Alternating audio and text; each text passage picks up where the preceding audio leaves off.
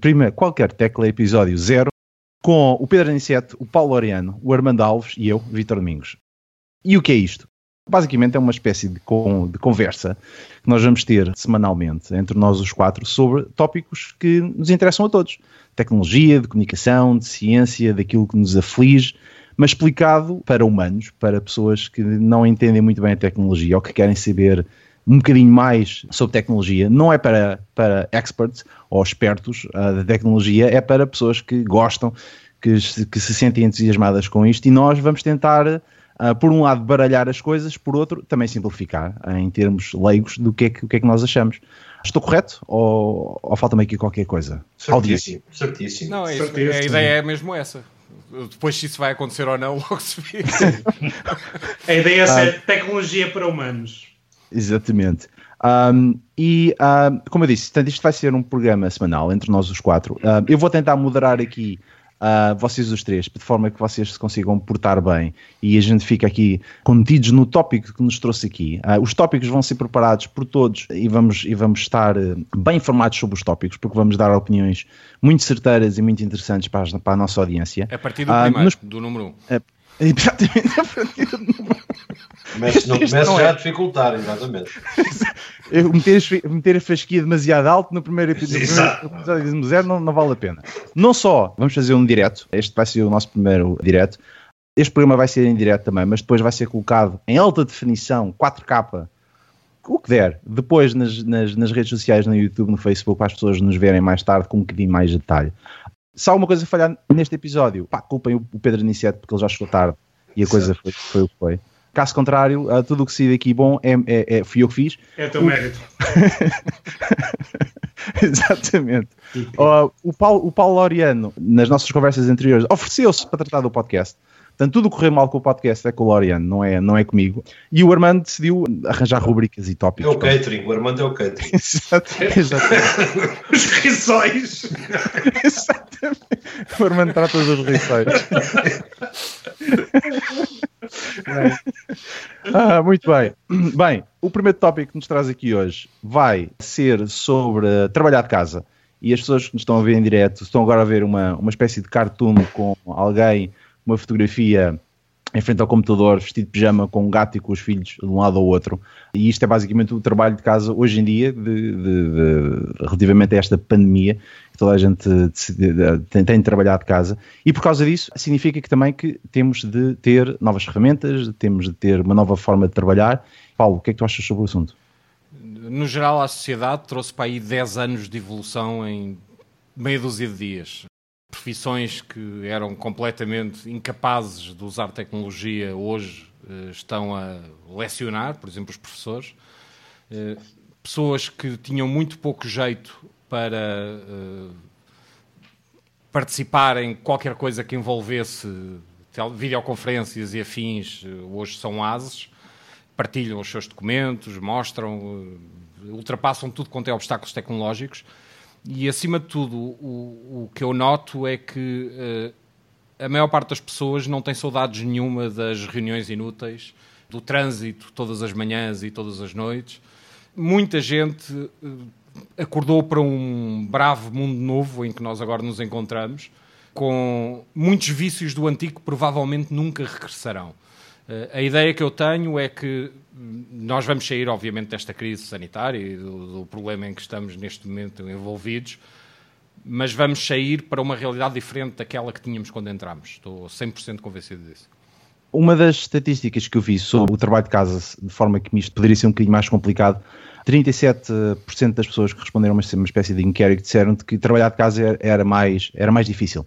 Uh, era mais complicado, sobretudo porque tinham de despender mais horas, não conseguiam estar tanto tempo, uh, aliás, tinham de estar mais tempo no trabalho, porque se trabalhar de casa era um bocadinho mais complicado e, e, e davam mais tempo ao trabalho do que propriamente à família, família. ou seja, era mais difícil dividir o, o trabalho com, a, com as atividades de casa. Pedro Aniceto, tens notado alguma diferença no teu horário quando trabalhas agora de casa quando estás no escritório? Tenho, de que maneira? Eh, eu, eu talvez não seja o eu tenho uma, uma disciplina de trabalhar em casa que é muito similar à disciplina de trabalhar no escritório, exceto a deslocação. Há uma determinada hora que começo, há uma determinada hora que acabo ou que faço uma, uma, uma, pequena pausa, porque normalmente, como trabalho em equipa, posso sempre pedir a alguém que assegure a cobertura de, de, de algum tempo, mas aquilo que noto é que, o, é que trabalho muito mais, eh, a produtividade é bastante maior, até porque neste momento a pandemia obriga-me, em termos de fluxo noticioso, eu trabalho com informação e com um portal de informação, e obriga-me, obriga-nos, não é só a mim, a trabalhar uh, a um ritmo muitíssimo superior àquele que estávamos uh, habituados. Uma coisa é tu teres tempo de programar o teu next move em termos de redes, outra coisa é as coisas estarem a acontecer, porque são, há uma conferência de imprensa e de repente entram as, os números de Itália, ou os números de Espanha, ou os números do Reino Unido, uh, e essas coisas têm prioridade neste momento sobre, sobre a informação. Em termos de do pijama. Não tenho nada dessa não tenho nada essa essa mecânica portanto eu não misturo.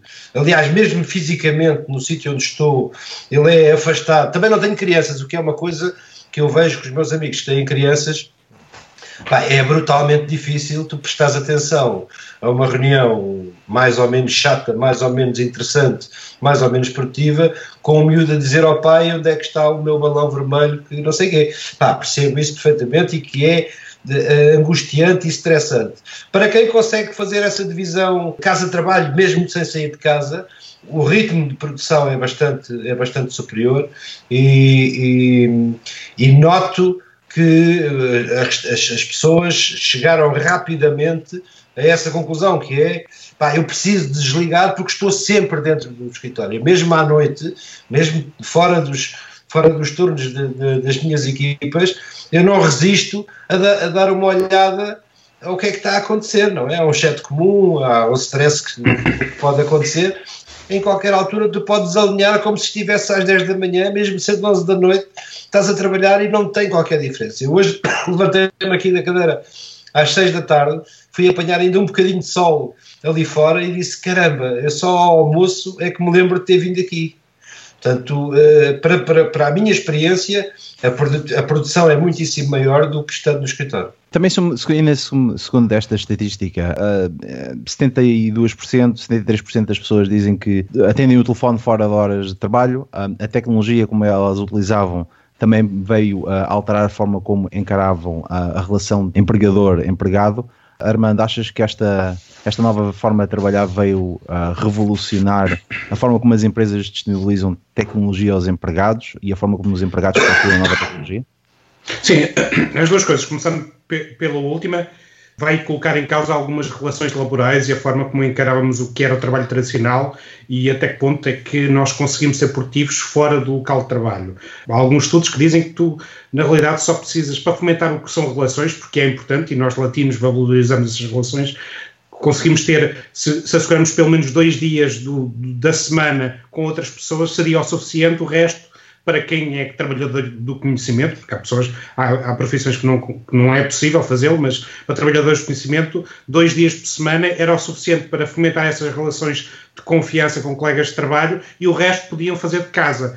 Isso até que ponto é que no médio prazo vamos ter alguma alteração nas relações laborais com, com pessoas disponíveis a negociar contratos de trabalho distintos de forma a poderem fazer remotamente.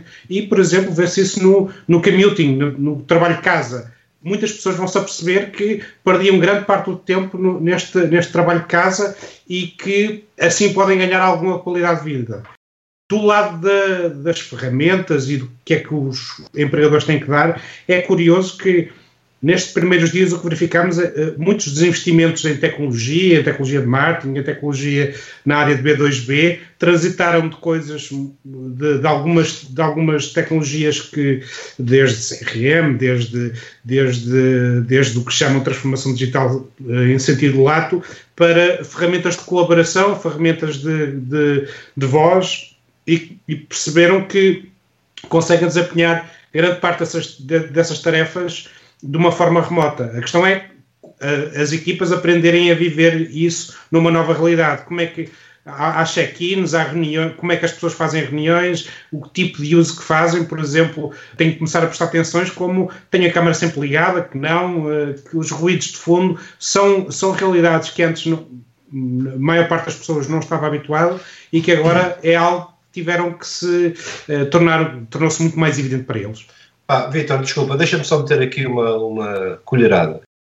Nós não nos apresentamos, mas lá para fora somos, eh, quero dizer-vos, somos todos trabalhadores digitais. Para nós é mais fácil. Eu faço também um part-time como, como num strip, num strip club, é, mas, mas para nós é mais fácil mudar. Agora, agora vamos olhar para profissões que, eh, que poderiam mudar, aos nossos olhos poderiam perfeitamente mudar, mas que não mudam por, ou, ou por fatores culturais ou por fatores tecnológicos.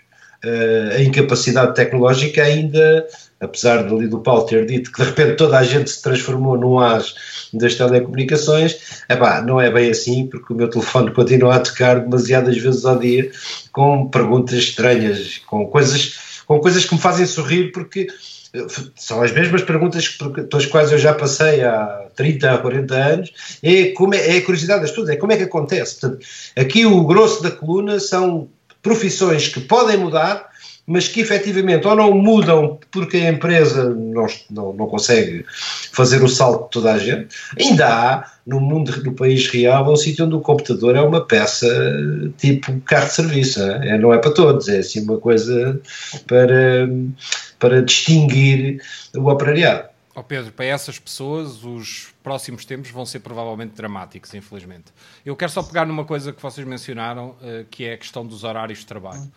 Eu acho que empregadores e empregados uh, vão ter que aprender disciplina. Neste novo mundo, uh, os horários são mais importantes do que provavelmente eram no antigo. Isto porque no antigo as pessoas chegavam a determinada hora ao escritório e estavam, entre aspas, a cumprir o horário. E quando saíam, deixavam de estar à mão de semear e, portanto, estavam a cumprir o horário. Com a virtualização desta ligação, é tremendamente importante que as pessoas aprendam a inibir-se de, de, ligar, de chamar no, no Skype, ou seja, for a ferramenta que as pessoas utilizam para comunicar, fora daquilo que são as horas normais, ou seja, as pessoas têm que aprender alguma disciplina. Isto em Portugal provavelmente vai ser muito mais complicado do que em países como a Alemanha, não é? Porque nós somos indisciplinados por natureza. Mas é claro muito importante, é. acima de tudo, que pá, diretores e as pessoas que dirigem pessoas eh, as levem a ter comportamentos equilibrados, ou seja, a não trabalharem 12 horas por dia, porque ao fim de uma, uma dúzia de dias estão a perder o funcionário maravilhoso que tinham antes para ter uma pessoa que está absolutamente desgastada pela situação. As pessoas precisam de encontrar um equilíbrio entre a sua vida pessoal e a sua vida profissional, mesmo quando o espaço é o mesmo, que é o caso com as pessoas que estão atualmente fechadas em casa. Acham, acham que isso vai alterar também a forma como um, as pessoas olham para a tecnologia, ou seja, vai, vai causar um desgaste quando as pessoas. A, escravi a escravidão, ah, sem dúvida nenhuma. Há hum. pessoas, há pessoas que já me dizem eu sou escravo do meu WhatsApp. Eu, por exemplo, vamos lá, vamos lá ver, eu sou o tipo que acha estranho se ao fim de 10 minutos alguém não respondeu a algo que eu perguntei no WhatsApp. No entanto, há pessoas que seguem a sua. Uh, Vou-te vou dar um exemplo. Uh, eu hoje enviei, era perto do meio-dia e meia, um, um, conjunto de questões a uma pessoa que, que é muito pouco dotada tecnologicamente, uh, e às duas horas ele respondeu. Portanto, o tipo, eh, para ele, o WhatsApp não é uma ferramenta que o acompanha ao almoço. Eu nem sequer para... tenho as notificações ligadas do ao WhatsApp. almoço. Vejo o WhatsApp quando calha, portanto, vejo se ah. tem alguma notificação à minha espera ou não, mas não, não ouço ruído, aquilo não mas me interrompe, etc, etc. Mas há aqui uma discussão sobre separar o profissional do pessoal. Mesmo as próprias empresas têm que separar o que são ferramentas de trabalho. E trabalho as ferramentas de, de comunicação e de lazer das pessoas. E de lazer das pessoas. E isso, repara, alguém na Alemanha, acho que é na Alemanha, na França, que isso já foi levado a um. um França, em França. Em França, foi levado a um ponto que simplesmente estás. estás por, se não, o WhatsApp não é uma ferramenta corporativa, estás proibido de contactar o teu colaborador através do WhatsApp. Eu acho que direito, direito a desligar Exatamente. Mas repare, eu acho que, obviamente, nessas, nessas relações entre, eh, entre pessoas profissionais tem que haver, acima de tudo, bom senso. Bom senso, alguma disciplina. Eh, eu não tenho nada contra pessoas com quem trabalho me enviarem SMS, WhatsApp, seja lá o que for. Eh, acho é que o devem fazer com critério. Ou seja, se têm algo que pode esperar pelo dia seguinte, pá, não me mandem uma mensagem às duas da manhã, não é? Quer dizer, essa hora é suposto não estar a trabalhar. Eh, e repara, enquanto o mail é lido quando as pessoas querem ler, as notificações dos Skypes, dos WhatsApp, etc, etc, em muitos casos fazem barulho e vibram e geram uh, intrusão. intrusão na vida pessoal das pessoas. E obviamente que o bom senso dita que nós devemos evitar ser excessivamente intrusivos na vida dos nossos colegas com quem trabalhamos, não é? Somos todos de um do not disturb. Pronto, e há outro caso, que o, o, presumo que também haja estatísticas, que são aquelas pessoas que estão doidinhas por voltar à situação anterior, penso que será uma minoria, mas que também existe porque são pessoas que, por exemplo, não têm um suporte social adequado para uh, viverem durante muito tempo sozinhas e trancadas em casa. Quando pessoas que vivem sozinhas ou que têm más relações com, com, com a esposa ou, ou com o marido, uh, essas pessoas, obviamente, ou que têm os filhos em casa, e eu não quero dizer que estar em casa com os filhos seja desagradável, mas torna de facto trabalhar e torna de facto não desligar também da família algo que vai tendo o seu peso ao longo do tempo. E, portanto, pessoas que estão nessa situação, assumo eu, pá, que estejam doidas para ir descansar um bocadinho na sua vida profissional, deslocando-se ao escritório, saindo um bocadinho de casa, não tendo lá a mulher, os filhos, etc, etc. Presumo que aconteça também. Mas presumo que seja minoritário. Tens alguma estatística, Vitor? Essa era uma, uh, uma pergunta da Algebara, mas uh, não tenho, acho que não tenho nenhuma estatística sobre isso pessoas que querem voltar, não é? é? É que eu penso que deve ser uma minoria, até porque muita gente tem medo também de voltar. Ou seja, toda a gente já percebeu que um regresso prematuro à, entre aspas, normalidade, provavelmente vai dar origem a um problema gigantesco em pouco tempo, não é? E, portanto, as próprias pessoas neste momento já têm algum receio também de, de, de se lançarem para a parte funda da piscina. Não é? A estatística que eu tenho, uh, quer dizer, não, não, tem, uh, não, tem, não, não tenho dados sobre se as pessoas querem não voltar mais cedo ao trabalho. Obviamente, presumo que toda a gente hum, que está habituada para o escritório, alguns vão querer trabalhar de casa, porque entretanto pegaram-lhe o gosto, e outros estão não fartos de estar em casa querem voltar para o escritório, sobretudo aqueles que não têm condições. A estatística que eu tenho diz que uh, metade das empresas não proporcionou ferramentas aos trabalhadores para eles trabalharem de casa, ou seja, eles têm de trabalhar com o computador pessoal que têm em casa porque o escritório não puderam levar ou que a empresa não disponibilizou isso. Uh, curiosamente, cerca de 20% disseram que isto ia mudar a forma como elas se iam vestir para o trabalho. E o que é curioso. Trabalham de pijama ah. o dia todo, é isso? Exatamente. É eu presumo que haja muita gente que vem com as calcinhas do pijama e a camisa pá, do, e o casaco. Pá, que... É. Vem de gravata e. e Exatamente, vem de gravatinha, camisa e um casaco pá, e depois eventualmente está nua para da cintura é para baixo. Isso é e desde que não se levante, pá, isso não é, é um problema grave. Então põe-te em pé, Pedro. Pedro, prova. Às 8 da manhã estou pronto para, para, estou pronto para enfrentar o meu dia. Essa coisa do pijama em casa, é, para já eu, eu não. É, pijama é uma coisa que eu é, desconsidero completamente. Mas. mas há que ter. Eu, eu passei uma fase profissional da minha vida uh, muito aborrecida, sete meses permanentemente em casa.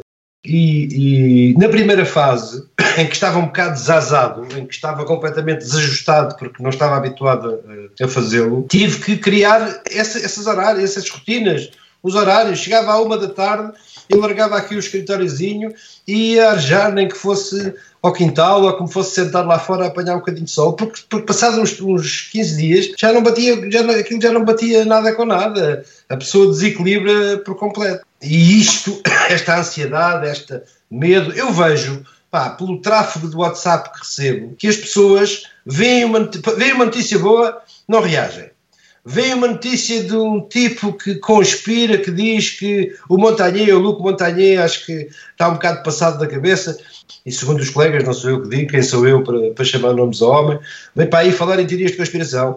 Epá, há sete ou oito pessoas do meu círculo mais próximo tenta confirmar comigo, como se eu fosse um perito em, em virologia, a dizer isto será verdade, serão os chineses, serão não sei o quê. As pessoas estão com necessidade que alguém lhes diga coisas más porque e a internet vou... nisso não ajuda nada. Até porque nada, há uma série nada, de nada mesmo, peritos instantâneos cada vez que alguém liga ao YouTube. Quer dizer, Mas faz, faz, tu... parte, faz, parte do nosso, nosso oh. ser primata que é prestar atenção das coisas que nos podem fazer mal. Portanto, nós estamos, estamos uh, prime, estamos uh, estimulados para prestar atenção ao negativo. O positivo, nós achamos que aquilo nos vai colocar em causa a nossa é, mas sobrevivência. O, o problema não é novo. Eh, eu conheço uma série de médicos que me disseram que as pessoas atualmente entram no consultório com o diagnóstico feito e a sugerir se não devem tomar um medicamento X. Ok. Há uma velha piada até que diz que o médico, o, paciente confessa que foi ao Google ver e que vem ali pedir uma segunda opinião e o médico mandou ver o bingo. Muito Ok. bem. Ah, passamos Então. para o, para o segundo tópico. E o segundo tópico é sobre como a internet matou a televisão. Que não matou, que as pessoas passaram também a consumir mais televisão, mas a forma como os nossos hábitos de consumo de, de conteúdo ah, disparou para tudo o que é Netflix, Amazon Primes e coisas do género, streaming online. Vai alterar duas, duas formas. A primeira é que ah, passamos a ter todos mais tempo para ver estas séries todas que nos faltavam ver em streaming e a outra foi passaram a estar a ver muito mais conteúdos online.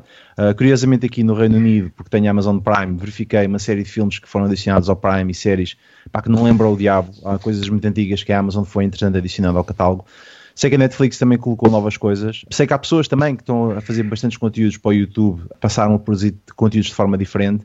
E também sei que há, que há, que há uma, uma nova inversão da forma como os conteúdos são pagos. Portanto, há uma quebra dos conteúdos que são consumidos online, sobretudo no YouTube, que aqueles que são youtubers e streamers passaram a ter menos porque a Netflix passou, passou a oferecer mais. Mas, hum, Armando, achas que com esta nova pandemia dos conteúdos consumidos na internet vão matar aqueles que estão a passar na televisão e nas rádios e, e no resto? Os dados em Portugal dizem, em particularmente para a TV, dizem que né, desde o estado de confinamento que nós entramos, o consumo de TV aumentou 40%, no mínimo. Portanto, este, este período que estamos a atravessar até vai no sentido contrário, passamos mais tempo em casa, eh, eh, as possibilidades de consumo de conteúdo ficam mais limitadas para uma grande fatia da, da população. Nós, em Portugal, grosso modo, o número de subscrições de serviços de streaming anda por, volta de um milhão e meio, dois milhões. Portanto, há toda uma grande fatia que não tem ainda serviços de streaming. E quando essas pessoas agora que são confinadas em casa e têm que ver, consumir conteúdo, vão consumir TV. Portanto, tem esse- essa dimensão. Eu acho que quando voltamos para um período normal, essa transição, esse o cut the cord, como, os americanos chamam, de passar para, o- para, o- para soluções de cabo ou soluções, eh, ou soluções de streaming, vai acontecer. E, esse, e, e tem vindo a acontecer isso. Agora, quando olhamos para esses serviços, percebe-se que- há muito negócio aí. Temos, começou com a, Hulu, salvo erro, já Exatamente. 2012, 2012 ou até antes, que, que, é, que é hoje eh, detida parte pela Disney, parte pela Warner. Depois evoluiu, eh, temos a Netflix, temos a HBO, temos inclusive a Apple TV, que o catálogo não é grande coisa. e, eh, e com o anúncio aí para Portugal da Disney Plus, e podemos também incluir o YouTube, não é? A versão sem anúncios. Eh, isso, todos eles veem um imenso potencial aí. E o que, eu, o que está, com todo este potencial, há, há aqui duas dimensões que há que considerar. Primeiro, o, o if- o que é necessário para fazer lock-in no serviço. Porque todos têm, quando há toda esta diversidade de oferta, nós consumidores agradecemos, porque por norma isso significa preços mais competitivos e nós conseguimos fazer, e esses preços mais competitivos também convém perceber qual é a apetência para consumir, para subscrever diferentes tipos de serviços. Eu, por exemplo, subscrevo Netflix e Spotify, mas há espaço para um terceiro ou um quarto. Dizem que, não, por norma, anda, anda entre os 3 e 5 serviços de subscrição. Uh, mas, por exemplo, acredito perfeitamente que uma família possa ter uh, Netflix e Disney Plus por causa do catálogo mais para, para filmes de, de miúdos e mais um Spotify. Isto será. O que é que isto provoca? De repente, quando tens um conjunto de, de produtos deste streaming, de repente voltamos ao início, que é vamos ter os operadores, o OTT, a, fazer, a oferecer bundles de streaming. Ao, ao, ao que chegamos, porque é, é, difícil. Eu mesmo, tu como consumidor, depois temos uma dimensão que é estamos de repente, perdemos o, o efeito water cooler, que alguém está a falar de uma série da Netflix e eu tenho HBO e tu dizes o que é que ele está a falar? Eu não quero ficar fora, tenho que subscrever o outro. É, é, e chegamos a este ponto que quando tivermos muitos serviços destes, o que eu acho que vai acontecer é que os próprios serviços de cabo vão, vão oferecer pacotes neste sentido, de multi, multi, multi subscrição de streaming.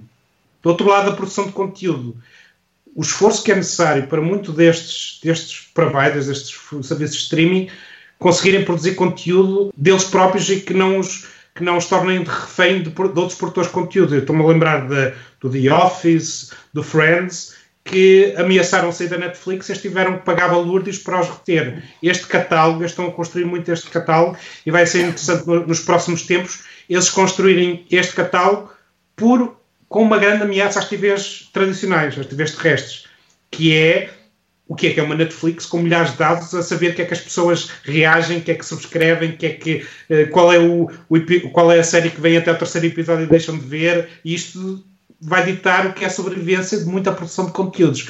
É, é fascinante, há muito dinheiro para, para ganhar aqui e são, vai ser interessante. Eu acho que o futuro está sobretudo nos dados, perceber, perceber conseguir oferecer isto, mas acho que eventualmente vamos chegar a um ponto que os próprios operadores de cabo, que são os, os controlam os pipes, os tubos, como, dizem um, como dizia um senador norte-americano, eles próprios é que são capazes de de fornecer as soluções mais interessantes no futuro, mas vai, vai migrar para aí. Vai migrar para tu subscreveres três ou quatro serviços de streaming, de um de áudio ou dois, e dois ou três de vídeo. Esta questão do, do, do, streaming não é só dos conteúdos que nós também temos online. Portanto, em, Portugal, esta nova pandemia veio também permitir que as pessoas olhassem da forma como nós recebíamos conteúdos educacionais.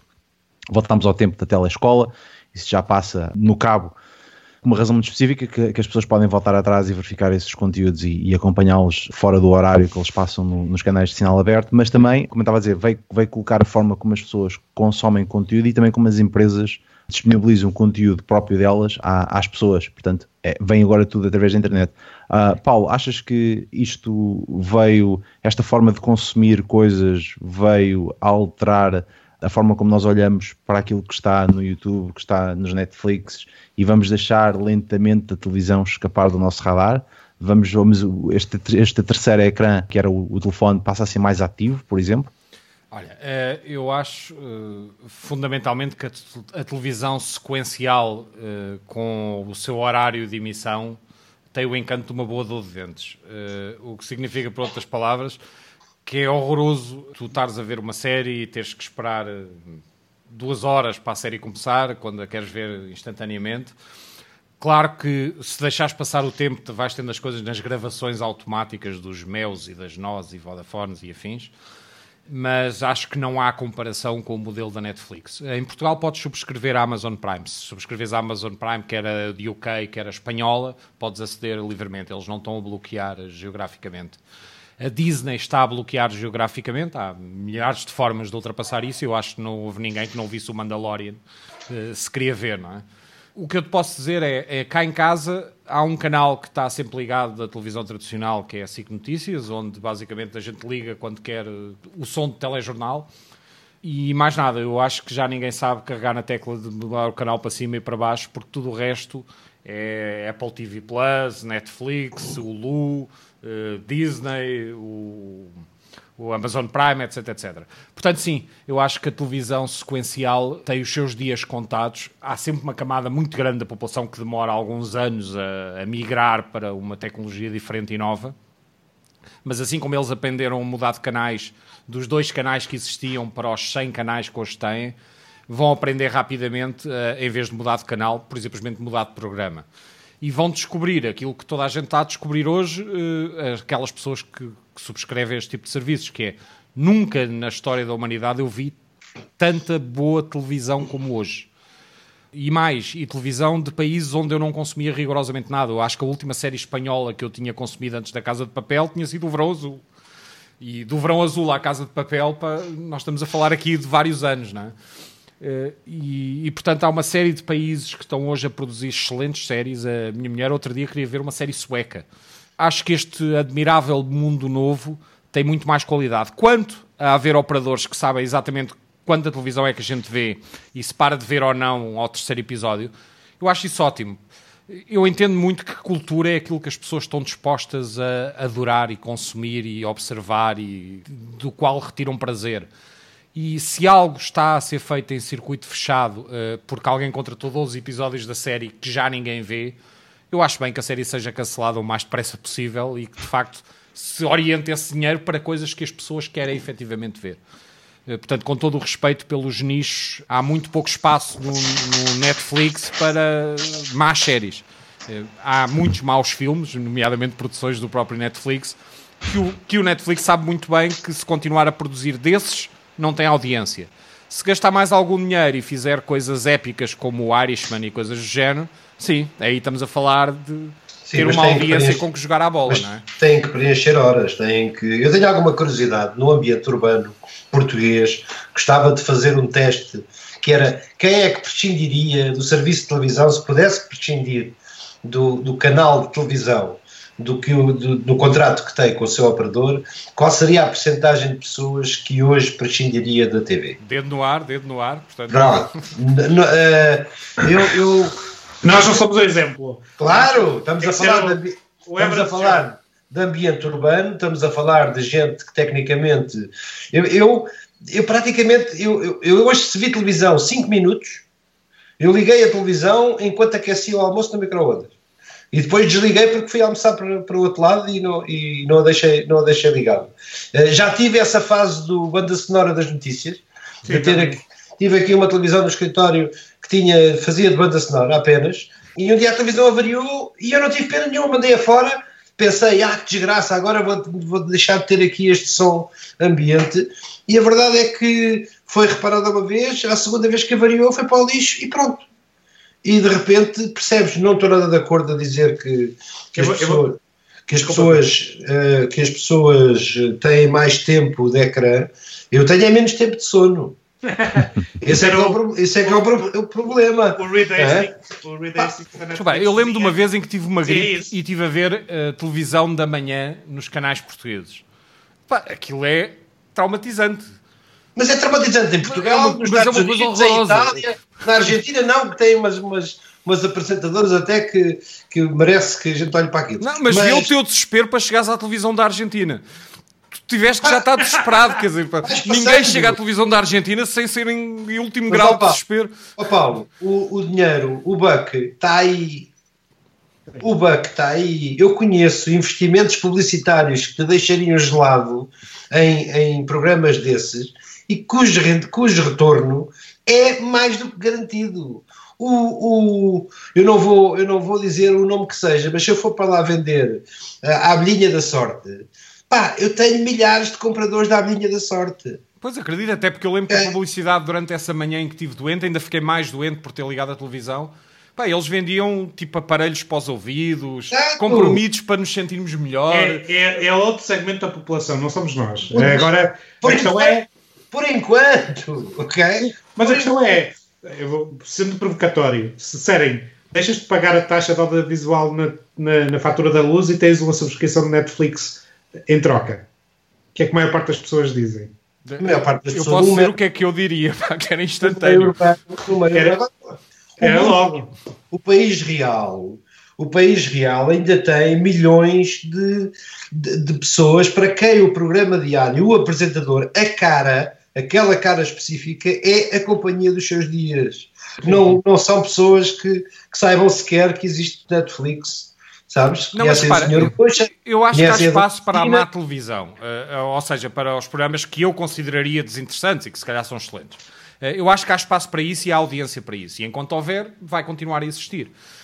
Mas tenho seríssimas dúvidas que se essas mesmas pessoas forem confrontadas com a alternativa, não adiram rapidamente. Eh, Porque é como nós com os bancos. Não sei se recordam quando foi implementado o multibanco em Portugal. eh, Ninguém ia usar isso, ninguém ia usar isso. As pessoas gostavam era de ir com a caderneta para a Caixa Geral de Depósitos falar com o senhor que estava ao balcão. E hoje a realidade é completamente diferente. A percentagem de pessoas que vai ter que ir a um banco, e eu não sei se vocês recordam, mas os bancos tinham horários esquisitíssimos, altamente limitados, etc, etc. E ir lá era complicado. Eu, hoje, pá, devo ter entrado no, no- num banco para ir uma vez a cada dois anos, ou coisa do género, quer dizer. E é para ir buscar qualquer coisa, tipicamente, ou entregar qualquer coisa em mão, não é? Ou assinar qualquer coisa. Ou assinar qualquer coisa. Esta semana aconteceu uma coisa extraordinária na, na banca que pela primeira vez eles pediram aos clientes para entrarem de máscara. É a primeira vez que um banco pede aos clientes para entrarem. Mas já agora estavam a é distribuir estranho. máscaras à porta? Tinham máscaras para dar às pessoas ou não? Não sei, não faço ideia. Estou a dizer que a partir de, daqui a uns tempos terás que entrar de máscara, o que é uma coisa estranha. Entras de máscara, Entras mas máscara, é entre- com o dinheiro e não és preso. Exatamente, é a primeira vez na história para que os bancos querem pessoas a entrar mascaradas. pá. Mascaradas. Mas tens de entrar com uma máscara e tens de entrar com uma t-shirt a dizer não vim para assaltar o banco. Sou Já, cliente. já temos um CEO. Exatamente. Um, uh, o, o, outro, outra questão, se vocês quiserem também falar um bocadinho sobre isso, uh, eu acho bastante importante para as pessoas que têm crianças. Elas têm acesso agora ao telescola. O telescola também está no YouTube, em algumas redes sociais e canais ah, uh, portugueses. Diz? Numa app. Exatamente.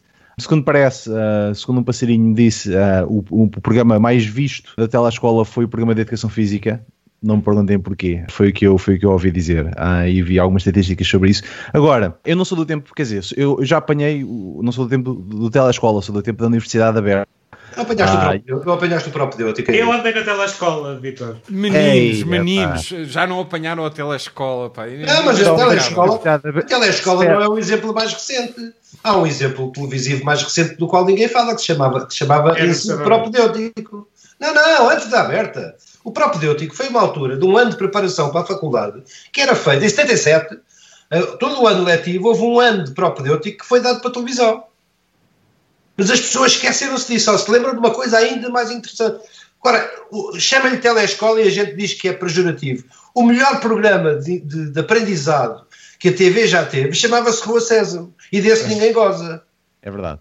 É Mas a, Rua, a Rua Sésamo, se vocês pensarem bem, não é muito diferente do que seria uma boa telescola para aquela audiência, não é? Ah, é assim, tu não podes pedir, eu, eu, esta semana passei a semana a discutir isso, tu não podes pedir, eu vi gozarem pá, indecentemente com professores que deram a cara para a frente das câmaras, pá, que não tiveram preparação nenhuma, foi de semana para a outra, olha, para a semana vais dar a aula de português, de francês, de, de educação visual, de educação física, etc.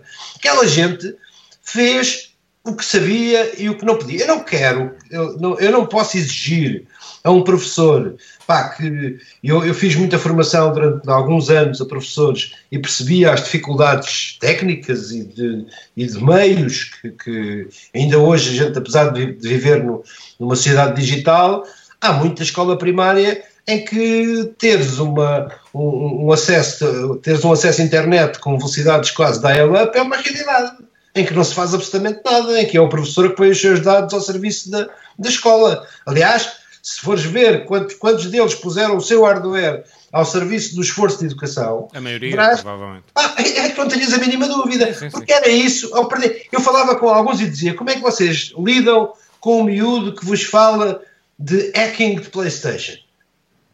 E houve alguns que diziam: eu evito a conversa, porque eu levo um baile tremendo. Eu sou esmagada tecnologicamente em 10 minutos de conversa. Eu não faço ideia que seja um hack, tenho que ir perguntar ao meu neto. Nem o que é PlayStation. Para me explicar o que é um hack de PlayStation, que é para no dia seguinte lhe poder dizer alguma coisa para, para não ficar com aquela, com aquela capa. Agora, aquilo que, eh, por, por necessidade, porque tivemos que passar de uma situação normal presencial para, uh, para, para o, o ensino remoto. E estamos a falar da telescola, como podemos estar a falar de milhares de professores que estão em casa a, a dar, a, a, trabalhar para os seus colégios e para as suas instituições o melhor que podem e sabem. Alguns com verdadeiros infernos de e-mail, porque as dúvidas dos primeiros dias, e eu acompanhei alguns deles, as dúvidas dos primeiros dias são tremendas.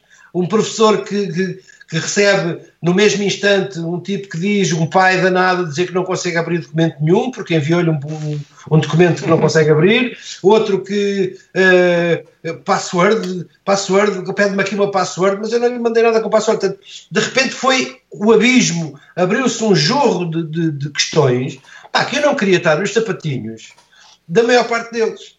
Portanto, uh, para sermos, uh, quando alguém põe aí a circular o vídeo das professoras dos Açores a cantar eh, e a, e a, e a tocar viola para os miúdos para uma aula de nem sei de que é que era. Pré-escolar, provavelmente. Não faço ideia, mas, mas disse quem me dera a mim, no meu tempo, ter tido este tipo de coisas. Quem me dera, mesmo, mesmo em Berbes, a coisa mais multimédia que tive era uma freira com um projetor de slide. é mentira. É e digo mais, a segunda, vossa, a segunda vossa evolução tecnológica, a segunda maravilha tecnológica da vossa escola foi um projeto de status. É verdade. Concordo. Não, mas, Pedro, Pedro eu, eu, concordo contigo, eu concordo contigo, mas repara, isto foi o primeiro momento e foi um choque. Okay? Agora, passado este choque, eu acho que era importante, uh, um, ajudar estas pessoas, ou seja, criar grupos que permitam escolher melhor o software, que uh, ajudem as pessoas a ultrapassar os obstáculos que elas de facto encontraram e que eu não sei quais são, obviamente, não é? Uh, e, e, que se trabalhe para um segundo momento. Só por um motivo, é porque isto não é algo uh, que vai acabar daqui a 15 dias. Nós estamos a provavelmente um tempo indefinido, mas seguramente para aí de um ano, de ter uma vacina e de ter este problema resolvido. Mesmo a, a, a teoria e o conceito de imunidade de grupo é altamente questionável quanto tempo é que isso vai demorar a acontecer e quais as consequências. O, o que eu acho é, já passámos o choque, já passámos o primeiro momento, foi admirável o que conseguiram fazer, mas agora está na altura de rapidamente se começar a dar estrutura ao caos. Uh, e para isso é preciso que o Ministério da Educação perceba que tem que, um, usar as ferramentas certas, uniformizar que ferramentas é que são utilizadas e criar as condições para que isto seja menos penoso na segunda ronda do que foi na primeira. E eu não sei se isso está a ser feito ou não, portanto não quer ser minimamente injusto, mas o que vos posso dizer é, eu tenho preparado algum, algum material para entregar a miúdos para que precisam de, de acompanhar as aulas e já percebi que existe um ecossistema de aplicações para fazer videoconferência, um ecossistema claro, de aplicações claro. para os trabalhos de casa, um ecossistema completamente diferente para aplicações Paulo, para fazer sabes porque é que o ecossistema existe? Sabes porque é que existe? Porque é a zona de conforto dos professores. Para que é que eu vou usar o, o, a videoconferência XYZ se depois, depois vou ser um beta no meio do mar de VHS? A quem é que eu telefono? A que colega é que eu telefono? Imagina que eu era professor a usar, sei lá, XYZ, não, não importa. Uh, a quem é que eu vou, se estiver entalado, quem é que me vai ajudar? É o Ministério? Certo, as pessoas usam o que conhecem é, e agarram-se às é, cordas que têm à mão, é? Bah, infelizmente ou não, eu não quero ser injusto com ninguém, eu só conheci em Portugal, na, na, na, e nem sequer era Ministro da Educação, um ministro a quem se podia bater à porta eh, e dizer: Olha, eu queria falar consigo, e ele, e ele ouvia-te para, para o maior disparate que pudesses lá ir dizer. Mariano Gago, Mariano Exatamente. Também de resto, pessoalmente. De resto, a postura, a postura institucional é: o que é que este quer? Então já, tem, já temos aqui este caldo montado, uma operação montada para não sei o quê, não importa, não, não estou a fazer nenhuma insinuação, mas se tu fores a um professor e dizer assim, tenho aqui uma ferramenta grátis, uma coisa open source qualquer, que ela, que ela nunca ouviu falar nela, ela ou ele nunca ouviu falar nela e recusa imediatamente. Pronto, mas repara, Pedro. É, é, é, o, é o síndrome do not invented here. É, mas o, o, reparem, o primeiro, a primeira reação que as pessoas tiveram tem imenso mérito. Eu não retiro um pingo de mérito às pessoas que tentaram de alguma forma e às vezes até falharam, mas fizeram o seu melhor para ultrapassar este momento de dificuldade que foi particularmente complicado para muita gente. Mas já não estamos nesse momento. E a solução, o regresso, entre aspas, à normalidade, não vem aí tão ah, cedo. Desculpa, estamos. Começámos há 15 dias. Ainda estamos nesse momento. Oh, Pedro, Ainda há tragédias. Pedro, já, já houve tempo para alguém perceber que isto não vai acabar na semana que vem, nem no mês que vem, e que vai ser preciso fazer um plano B, um plano um bocadinho mais estruturado do que aquele que nós temos hoje, que é não há plano nenhum já, já, já devem começar a pensar a olhar para o próximo ano letivo seguinte. Vamos ter uma segunda vaga de infecções, provavelmente no início do próximo ano, e acho que é isso que devem começar a pensar, porque este ano é fazer, fazer a casa com, a, com, com o que tem. Eu acho que não vai, não, é, é mais por aí tentar pelo menos que, que não percam muito do, do, da parte do ano letivo, mas claramente o próximo ano tem que ser pensado de outra forma distinta. Sim, é, até porque, repara, tenho seríssimas dúvidas que o ensino à distância, versão choque frontal com que as pessoas eh, tiveram contacto, eh, seja particularmente eficiente. Mesmo os programas do próximo ano e o ensino do próximo ano têm que ter em conta que houve uma série de estudantes que provavelmente ficaram para trás este ano. Eh, Sim. E, e, claro, eu não estou a dizer que isso é particularmente grave, porque não é, em termos práticos, pá, se toda a gente em todos os países do mundo tiver esta dificuldade, e provavelmente todos estarão a ter, é mais ou menos igual ao litro uh, isso ter acontecido. Agora, cabe às pessoas que estão neste momento no, nos pontos de decisão perceber que isto não vai passar tão depressa e que é preciso uma solução um bocadinho mais estruturada do que aquela está hoje no terreno. E repara, uh, uh, voltando ao, ao, argumento do Aniceto, uh, é óbvio que as pessoas se agarram ao que tiver à mão, eh, às ferramentas que conhecem, aos amigos que têm, à capacidade de, de obter ajuda que conseguem. Mas eh, não há grande desculpa para nós deixarmos que isso avance no tempo eh, sem as pessoas responsáveis tomarem uma atitude diferente. E eu espero que estejam a tomar, ou pensar no assunto pelo menos. Acho, acho, acho que nós devemos ir por aí, muito sinceramente. Um, e o que eu estou a ver é que todas as pessoas, os professores e as pessoas que estão na sala de aula, um, por exemplo, na questão com os meus filhos, epá, a escola decidiu a, aceitar, a adotar o Zoom. Um, coisa que eu pessoalmente e olhando para o Zoom a nível de segurança e da forma como aquilo está construído, não acho que é uma boa estratégia. Epá, mas entretanto também já vi empresas a dizerem, pá, em vez de utilizar o Zoom, vamos utilizar o House Party, o que ainda é pior. Portanto, uh, epá, é tudo uma panóplia de más ferramentas e não estou a dizer que o Skype ou o Microsoft Teams ou outra coisa qualquer que seja de facto a melhor ferramenta. Epá, mas se calhar é preciso dar um passinho atrás na segunda vaga e olhar para, para estas ferramentas todas que as escolas estão a disponibilizar, que o Ministério da Educação aconselha e de facto utilizar isso. Aliás, se nós formos olhar para a página do governo relativamente ao Covid-19 e as ferramentas de utilização de videoconferência, o Zoom não é uma delas.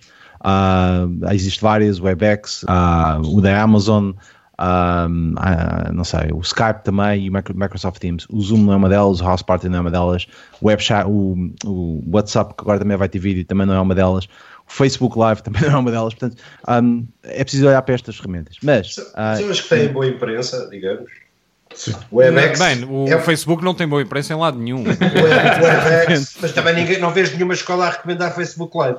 Uh, vês o Webex, que é de caras a, a, mais antiga e a melhor, a mais sólida ferramenta de conferência que o mundo empresarial pode ter. Pá, são raríssimas as, as empresas em Portugal a usar. As empresas Muito em Portugal vão para onde vai, vai, vai, quiser. Vai, vai, ser curioso, um, um, uma derivativa de toda esta, toda esta fase vai ser um conjunto de produtos que vem que, que há pain points para resolver nas conferências virtuais que estão por resolver. Eu conheço o Zoom e a, e a versão profissional dele que tem um conjunto de funcionalidades que servem se calhar para eventos, etc., mas para num cenário educativo, Desculpa, claramente... Alguém sabe aqui. nas escolas quem é que está a pagar o licenciamento das ferramentas que são comerciais? Ou as aulas têm todas agora... 40 minutos. Era melhor não, era melhor não conversarmos, era melhor não falarmos sobre isto. É, é pá, isso agora, isso agora vai dar uma grande volta. É, repara, isso tem que ser parte isso. do critério de escolha, ou seja, nós temos que viver com o budget que temos, não é? Dizer... Os 40 minutos do Zoom, qualquer miúdo já sabe ultrapassar. Certo. Ok? Zoom Portanto, homem também. Com o problema resolvido. Sim. Mas, uh... mas ó Pedro, uh, as pessoas quebrarem os license agreements e fazerem ex uh, à volta das ferramentas, não será provavelmente a melhor abordagem, não é? Sim. Depende, eu, do que é que, depende do que é que estás, depende da criança que estás a criar. Um sítio, um, um sítio que é suposto construir cidadania, não é? Não, não, exatamente. Vamos ensinar as crianças a ultrapassar os limites do Zoom. É isso certo. que é ensinado. Bem, vamos passar para o último tópico, que é sobre um, a questão das empresas que estão online contra aquelas empresas que de facto não estão online. Um, um dos problemas aqui uh, na Inglaterra tem a ver com uh, a Primark, uh, que também existe em Portugal. a Primark só tem brick and mortar, portanto, lojas físicas, e quando comparado com outras lojas que têm, como a Asus ou outras, ou outra, outra tipo lojas online que vendem, portanto, tem só, não, também tem as lojas físicas, mais as lojas online, consoante da, da forma como nós hoje em dia estamos a trabalhar tudo aquilo que, que a Primark considerava negócio. Os dados dizem que antes do, da pandemia andava a, a faturar cerca de 600 e tal milhões por semana nas lojas todas e passou de, desses milhões todos para zero, de um dia para o outro. Portanto, foi uma coisa impressionante. O que leva depois, também em Portugal, uh, segundo o CTT, andavam a criar lojas dentro do, do CTT para que as lojas, os, os pequenos comerciantes pudessem fazer distribuição através através do CTT, isso cresceu de forma exponencialmente. Portanto, existe agora uma inversão da estratégia das pessoas que antes tinham uma loja física e agora necessitam, durante este tempo e talvez durante mais algum tempo, de ter uma loja virtual, portanto, de ter uma presença online. Pedro, achas que isso veio para ficar ou achas que isto da vertente online, das lojas online e, do, e dos pagamentos é apenas uma coisa para resolver esta, este, este problema ou achas que isto vai ser mesmo o futuro e todas as lojas que têm mais presença física vão ter, ter, ter menos e vão ter, ter mais presença online? O primeiro esforço aqui pós-pandemia foi de sobrevivência, ou seja, a guerra, a adesão do, do, pequeno comerciante e médio comerciante que de repente teve que perceber que passava dos 600 milhões para o zero ou abria uma frente web para continuar a vender, apoiada numa logística de nós entregamos, nós vamos buscar. Eu hoje já vejo já vejo stand, já vejo oficinas a ir buscar os carros para as revisões, que era uma coisa que tu não tinhas, a não ser que fosse um cliente VIP e que tivesse, que fosse um Jaguar ou, ou um Rolls Royce. Mas esse serviço não era comum, nem sequer era anunciado e agora é profusamente anunciado. A grande questão é a empresa uh, não ter uma frente, de todo uma frente uh, web, fará com que o respectivo gestor apanhe um calafrio tremendo, se é que tem emprego três meses depois ou quatro meses depois. E no caso do CTT, que não é de agora, que já tinham tentado diversificar o negócio com as suas com a sua profusão de lojas, eu, eu registro com, muito, com muita alegria que tenham neste momento um CEO que é talvez das pessoas com maior literacia digital que eu conheci à frente daquele exército de gente, porque os CTT não são exatamente uma empresa, são um exército multi, multifacetado. Portanto, quer-me parecer que outro negócio que está, estará para surgir é tu providenciares lojas.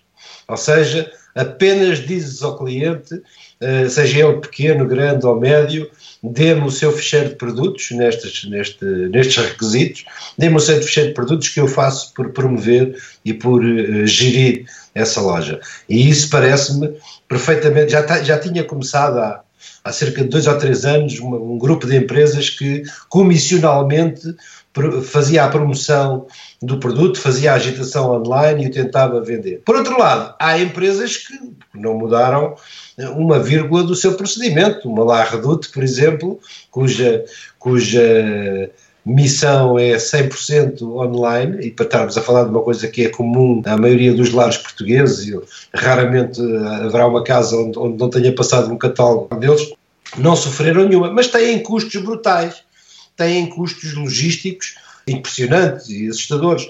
O, o, o primeiro choque das grandes empresas o Paulo falará disto melhor que eu, foi ver crescer prazos de entrega do, das compras online das grandes superfícies para meses, meses, não digo um mês pelo menos, de, de é assustador. Tu, tu, tu dizeres não estamos preparados, mesmo uma grande empresa não estava preparada, ou, ou, ou isto foi superior ao seu, ao seu esforço, para resistir a um, uma onda avassaladora de, de pedidos, de compras, de encomendas de toda, a logística mantém-se igual, penso eu, eh, não é por haver pandemia que, que a maior parte das coisas não pararam, uh, no setor produtivo uh, tem, vejo empresas com dificuldades na importação, sim, China e Itália são brutais, há, há situações muito complexas no, no Val do Ave em termos de matéria-prima, por exemplo, de empresas que há um mês que não recebem um tubo de tecido para cortar as Dolce Gabbanas da vida e as, e as Gucci's e etc. E isso é absurdamente preocupante. Mas aqui a conversa era comprar ou não comprar online, ter ou não ter estrutura online. A maior parte das grandes superfícies ou tem uma, ou tem uma mecânica como têm os, as, as, as major flags de, do grande consumo em Portugal, ou aquelas brincadeiras que eu vejo aí, como no caso da bricolagem, que tens um site com 10% ou 5% dos produtos, é para rir, porque aquilo é para fingir que são muito modernos, mas depois não conseguem eh, fornecer rigorosamente nada de jeito, porque o que têm online é, é um catálogo, é uma espécie de, de catálogo para inglês ver, como a, como a história da Cadbury. Por falar em, em catálogo e por inglês ver, um, só para vos dar mais ou menos uma, uma ideia, um, porque a loja da Nespresso aqui está fechada, uh, temos de comprar online, e eu gostava de ir à loja de Regent Street comprar o meu cafezinho, porque dava uma, dava uma, uma vista de olhos nas montras e, e passeava pelo centro de Londres, um, tive, tive, de comprar, tive de comprar café. E uh, online, uh, já comprava obviamente, mas desta forma tive mesmo, fui mesmo obrigado a comprar café. E uma coisa que eu reparei foi, primeiro, eles acrescentaram mais uma mais uma fonte de distribuição. Uh, antes eles tinham os correios de cá e uma, e, um, e uma transportadora, e agora incluíram outra que foi criada, que não conhecia, foi criada uma coisa recente, uma espécie de Deliveroo, portanto, uma espécie de pequenas pessoas que andam, pequena, pequenas pessoas, pequena, pequena empresa que anda a distribuir produtos das lojas um, que, que, têm uh, lojas físicas, anda a distribuir esses produtos, porque elas, entretanto, tiveram de aumentar a sua cadeia de distribuição e tiveram de dar uma resposta mais rápida. Portanto, ir, indo aqui ao, de forma contrária àquilo, àquilo que tu dizes, que elas, algumas aumentaram o prazo de distribuição, nesta, eu encomendei as cápsulas ontem, hoje foram entregues em casa. Epá, e foi uma coisa muito porreira e foi uma coisa muito, muito simpática e nunca tinha visto a Nespresso entregar cápsulas de forma, de forma tão rápida. Mas, talvez, passando agora para o Armando, por razões talvez óbvias, tendo em conta que, aliás, tanto o Armando como o Paulo trabalham... Nós não nos apresentámos, nós não Exatamente. nos apresentámos e isso foi mal feito. Não é preciso, nós falamos por nós, não é? Somos, Exatamente. Estamos aqui não é, anónimos. Não é. Sim. Somos anónimos, não interessa. O, uh, o, o, Armando, uh, começar com o Armando, tendo em conta que trabalhas para um grupo que tem tanto presença física como também tem uma presença online, este, este período trouxe algumas uh, dificuldades acrescidas, presumo na distribuição, mas também na forma como, como vocês movem os produtos para as pessoas poderem aceder a esses produtos com mais facilidade. Uma coisa é entrar numa loja física, nós vemos os produtos na montra e eles estão espalhados pela loja e nós já sabemos onde é que eles Sim. estão. Na vertente online, achas que isso foi alterado? Sim, há, há uma transição, para já há, uma sobrecarga do todo, toda a infraestrutura logística. De repente passamos a ter que, ter que fazer muito mais encomendas, muito mais entregas do, do online e com a sobrecarga enorme. E inclusive num sistema, não digo de reverse logistics, mas mercadoria que estava em loja passou para armazém para distribuição do, de e-commerce. Então temos esta dimensão de toda a, operação de e-commerce ficou muito mais sobrecarregada para níveis uh, muito acima do que, do que são normais. Uh, depois, para este período, também os cuidados acrescidos, porque a forma como manuseias produto é distinta nesta época. Os cuidados que tens que ter uh, são, são distintos e uma encomenda que, que antes se, se preparava em, em, muito pouco tempo, agora tu hoje em dia tens que ter outros cuidados. Estás com máscara, estás com luvas, etc. Uh, uh, isso tem todo o impacto nos, na, na tua capacidade de entrega. Não chegamos ao mês, mas há atrasos significativos face a aos níveis de serviço que teríamos num período normal, mas isso, a sobrecarga é evidente, é, é sobretudo por aí. Eu pegava só um, um, é, voltando atrás para um, um tema que o Pedro levantou, que é o CTT já tem um marketplace, que é o DOT. Que ele faz é isto precisamente, que fornece lojas para os pequenos, para os pequenos eh, para as pequenas empresas estarem presentes nesse marketplace através das suas lojas nesse, nesse sítio. Quer o Paulo, quer, como, quer, quer nós uh, conhecemos esses modelos e são uma forma de, para quem não tem capacidade de, de, infraestrutura, de logística, de promoção, ter, ter um negócio online presente, uh, mas sem, sem ter que ter uma infraestrutura, porque também há essa dimensão para montar um negócio de e-commerce é preciso uma infraestrutura significativa e não é à toa que os catálogos não são muito preenchidos. A gestão informática, inclusiva, de catálogos é um processo relativamente complexo. Sincronização de produtos, de stocks, etc. É algo que exige um nível de preparação de sistemas que não é qualquer uh, eh, PME que consegue operacionalizar isso. Portanto, daí que se diria que essa ideia de, de, de, quem está na área de distribuição fornecer esses, esses interfaces para as pequenas empresas e criarem suas próprias lojas é um passo bem visto pelo, pelo CEO do CDT e que a questão é uma questão de adoção, porque não basta estar lá é o, o, Field of Dreams. Build, a, build it and they will come. Eu não sei se eles vão aparecer. Será que as empresas portuguesas, apesar de existirem essas ofertas, são. Uma boa força de vendas, eu acredito que sim. Pronto, passa por aí, também passa por aí, não é só força de vendas, pois todo esse negócio tem margens, porque que, que muitas empresas não estão dispostas a, a, dispensar parte da margem do que era a sua venda para um negócio online. Olha, eu gostava de vos ler um texto, pode ser? É uma coisa rápida. Força. Guerra e paz. Não, não.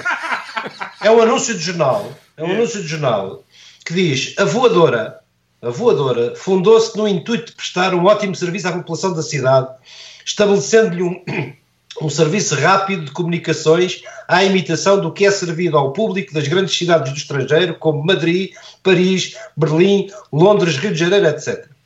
O pessoal da voadora, todo português, fardado com a maior decência, apresentar-se-á com a máxima correção montante de bicicletas, percorrerá a cidade fazendo recados e entrega de pequenas encomendas ao domicílio por preços baratíssimos. Atenção, as pessoas que tenham telefone em casa, basta que pelo telefone 1804 nos requisitem os nossos mensageiros para que imediatamente eles partam a cumprir as suas ordens. 1 de abril de 1912. É Uber, é Uber. Maravilha. 1912, ok? 30 reis, tinhas um serviço para, para ser levado à baixa, dentro da antiga cidade era 80 reis e da nova área da cidade que não faço ideia qual seja. Benfica e era mais era a caro, nova área da cidade. 100, 130, percebes? Agora, uh, uh, vês que não, não inventámos nada. Quando Eh, alguém- Só complementando e pegando na, na, na- na pergunta anterior do, do Vítor, eu gostava de dizer só uma coisa, que é o seguinte. Quando surgem situações destas, há uma série de componentes que nós estamos habituados a que existam com a estrutura necessária para se fazer negócio que atingem pontos de ruptura. Quer a nível de supply chain, de, de capacidade de fornecimento, etc, etc. Quer a nível de, por exemplo, encontrar empresas e paquetes, etc, etc, disponíveis para fazer as várias entregas das várias empresas. É, O que, o que só por si, mesmo para as empresas que sejam tecnologicamente mais evoluídas, eh, de repente é preciso alguém que guia moto ou que guia bicicleta e que faça a entrega, e isso não é forçosamente fácil, nem a sociedade se adapta a um ritmo forçosamente muito elevado. Eh, Isso é a primeira nota. Uma segunda nota é que eu vejo com alguma preocupação eh, empresas que não tinham presença nenhuma no, no comércio eletrónico a tirarem-se para o fundo da piscina sem terem a mínima percepção das dificuldades que vão ter. Nomeadamente, e porque existem RGPDs e, e regulamentos relativamente apertados eh, para as várias barracas de segurança, eh, eu sugeria vivamente, eh, e, e não querendo puxar brasa nenhuma à sardinha nenhuma, que as empresas que queiram fazer esse tipo de salto utilizem os vários marketplaces que existem, as estruturas já montadas, já otimizadas, capazes de resistir aos vários picos que os serviços têm hoje, capazes de manter catálogos de milhões de produtos, etc, etc. E desprezar os serviços do jeitoso. Eh, exatamente. E não chamar o sobrinho de alguém para fazer, porque vai correr mal forçosamente. E vai correr mal, às vezes, da pior forma possível. Uma boa multa da RGPD provavelmente fecha uma empresa. E, portanto, acho que as pessoas devem pensar duas vezes sobre o que é que são de facto capazes de fazer e o que é que não são. O comércio eletrónico era relativamente simples há uns anos atrás, mas hoje não é. Não, não é. Hoje é um jogo que é para ser jogado por pessoas eh, que tenham níveis de know-how que não são abundantes na nossa sociedade. Eh, Portanto, é apenas uma nota para os vários pequenos empresários. A minha mulher hoje mandou vir fruta, ontem mandou vir fruta à meia-noite e hoje veio uma senhora entregar cabazes de fruta cá a casa. Eu acho ótimo, eh, mas tenho sérias dúvidas eh, num mundo em que muita gente está desempregada, que o número de tentativas de hacking, de burlas, etc, etc, não vá disparar em flecha e não vá colocar pessoas que são de facto bem intencionadas e estão a tentar sobreviver numa situação ainda mais complicada do que aquilo que era o ponto de partida. Portanto, se tenho alguma sugestão para oferecer aqui é eh, utilizem empresas que tenham marketplaces, preferencialmente que também tenham logística. Eu lembro, por exemplo, que a Amazon, eh, que não existe em Portugal, mas existe nos outros países, eh, faz logística para pequenos vendedores, ou seja, as coisas vão para o armazém da, da Amazon e é a própria Amazon que despacha as coisas, etc, etc. O, o ponto aqui é isto não é para ser feito por curiosos e quem tentar fazer com curiosos vai ter um desgosto enorme e, portanto, acho que as pessoas devem usar bom senso e alguma prudência. Por outro lado, existem alguns eh, produtos eh, que, no mercado global que já oferecem sistemas de comércio eletrónico relativamente robustos, onde estão algumas marcas relativamente grandes, etc, etc. Não são é tipicamente portugueses, eh, eu, pelo menos Sim. eu não conheço os portugueses. Eh, O- Acho que isso só pode ser dar uma mais- aposta, eh, mas cuidado porque vai haver imensas surpresas e algumas poderão ser desagradáveis. Só para dar mais ou menos uma, uma ideia, o Google Shopping ah, neste momento está aberto para qualquer pessoa que queira colocar lá os produtos. Ah, e a Google já vai dizer que no futuro isso vai ser gratuito. Portanto, o marketplace do Google, através do Google Shopping, passa a ser gratuito.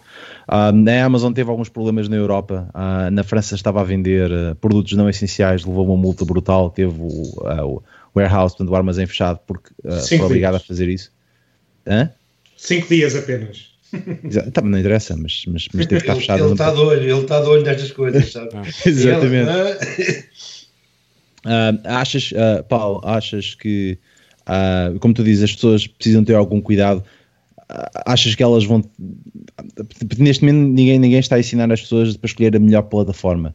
Da, do teu, da tua experiência, quais é que são as, sei lá, as, os três primeiros aspectos que as pessoas têm de olhar quando, quando escolhem uma plataforma, seja de distribuição, seja de marketplace para colocar os produtos? O que é que tu achas que elas têm de ter mais atenção? Ah, Olha, para as pessoas que estão a ver? Uh, bom, uh, duas notas. Primeiro, descobrir brands e nomes e marcas em que as pessoas confiem. isso é o, o, ponto absolutamente fundamental. Ou seja, Portugal é um país num cantinho da Europa, não estão cá todos os grandes players globais e muitas vezes os serviços nem sequer cá chegam, etc, etc, ou chegam anos mais tarde mas existe uma série de marcas em que as pessoas se habituaram a confiar, e falaram, há, há bocado alguém falou de CTT, existem muitas mais em Portugal. Eh, eu queria evitar falar nas nossas em que estamos envolvidos, eh, porque não é o papel deste podcast, mas existem marcas em que as pessoas se habituaram a, a confiar e devem procurar essas marcas de referência que sabem que têm o know-how, que têm os meios, que têm a confiança e têm muito a perder se alguma coisa correr mal. E, portanto, podem depositar alguma confiança porque ficam no mesmo barco da tal branding que confiam. Portanto, eh, eu diria que por aí, essa é a primeira preocupação. A segunda preocupação é financeira. Ou seja, fazer comércio eletrónico uh, significa abdicar de, de, determinados custos e abdicar de determinadas margens uh, e as pessoas devem fazer muito bem as continhas para não descobrirem que de repente estão a perder dinheiro, porque o mercado no comércio eletrónico está tudo a um clique de distância para comparar preços. Existem coisas como o quanto custa, etc, etc, que não são uh, propriamente segredo nenhum da indústria, mas que faz com que seja muito difícil às pessoas venderem com a mesma margem em que venderiam à pessoa desinformada que entrou pela loja adentro, não é? Uh, portanto, é, aquilo é um jogo diferente tem custos diferentes e as pessoas precisam de perceber, fazer muito bem as suas continhas e perceber se têm capacidade de os jogar ou não.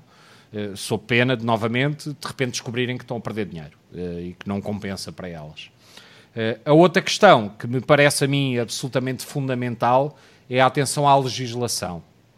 Ou seja, existe uma tentação muito grande das pessoas de desatarem a fazer comércio eletrónico, etc, etc, ignorando eh, na prática as consequências de não estarem a cumprir toda a legislação necessária. Em particular, volto a chamar a atenção para o RGPD, porque eh, se algum dia alguém aplica uma multa a sério a uma empresa, independentemente da dimensão dela, as coisas abanam. Okay? Eh, e, portanto, muito cuidado. Uh, e mais, lembrem-se que o prestígio demora anos a adquirir, mas basta um erro, um hacking sério, uh, e todo esse prestígio que demorou anos a construir vai para água abaixo. E há muitas empresas que não vão conseguir recuperar de uma situação dessas. Aquilo que nós assistimos, por exemplo, com o caso da EDP, o Aptoid também foi hackeado recente, recentemente e também foram parar uma série de coisas à Dark Web. Uh, aquilo que nós assistimos são coisas que não sei se a maior parte das empresas consegue sobreviver a elas. Eh, hum. portanto, é muito cuidado, depositem as coisas, provavelmente uh, as empresas que entram para marketplaces pagam muito pouco, pagam uma comissão sobre o que efetivamente vendem, tipicamente. Uhum. Uh, sugiro vivamente que utilizem esse modelo, porque o risco de, de tentarem fazer por si é provavelmente inaceitável e demasiado elevado. Muito bem, e com isso, uh, porque já passou da hora, uh, aliás, já, já passou muito para além da hora daquilo que nós tínhamos planeado para isto, terminávamos agora o, o primeiro, ou episódio zero, o primeiro episódio do Prima Qualquer Tecla. Um, como eu uh, disse e fiz introdução no início, isto é um programa semanal, e como é semanal, na próxima quinta-feira, cá estamos novamente, os quatro, para falar sobre temas e tópicos interessantes. Agora, espero que não ser corrigido por ninguém, mas o nosso horário não é 11 horas, mas sim 10 e meia. Nós é que entramos mais tarde porque problemas de mira técnica meus. Uh, portanto, uh, próxima quinta-feira às 10 e meia, no sítio do costume, nas redes sociais, uh, vai ser o live com, uh, comigo, com o Paulo Oriano, com o Pedro Ansetti e com o Armando Alves. Obrigado e até para a semana.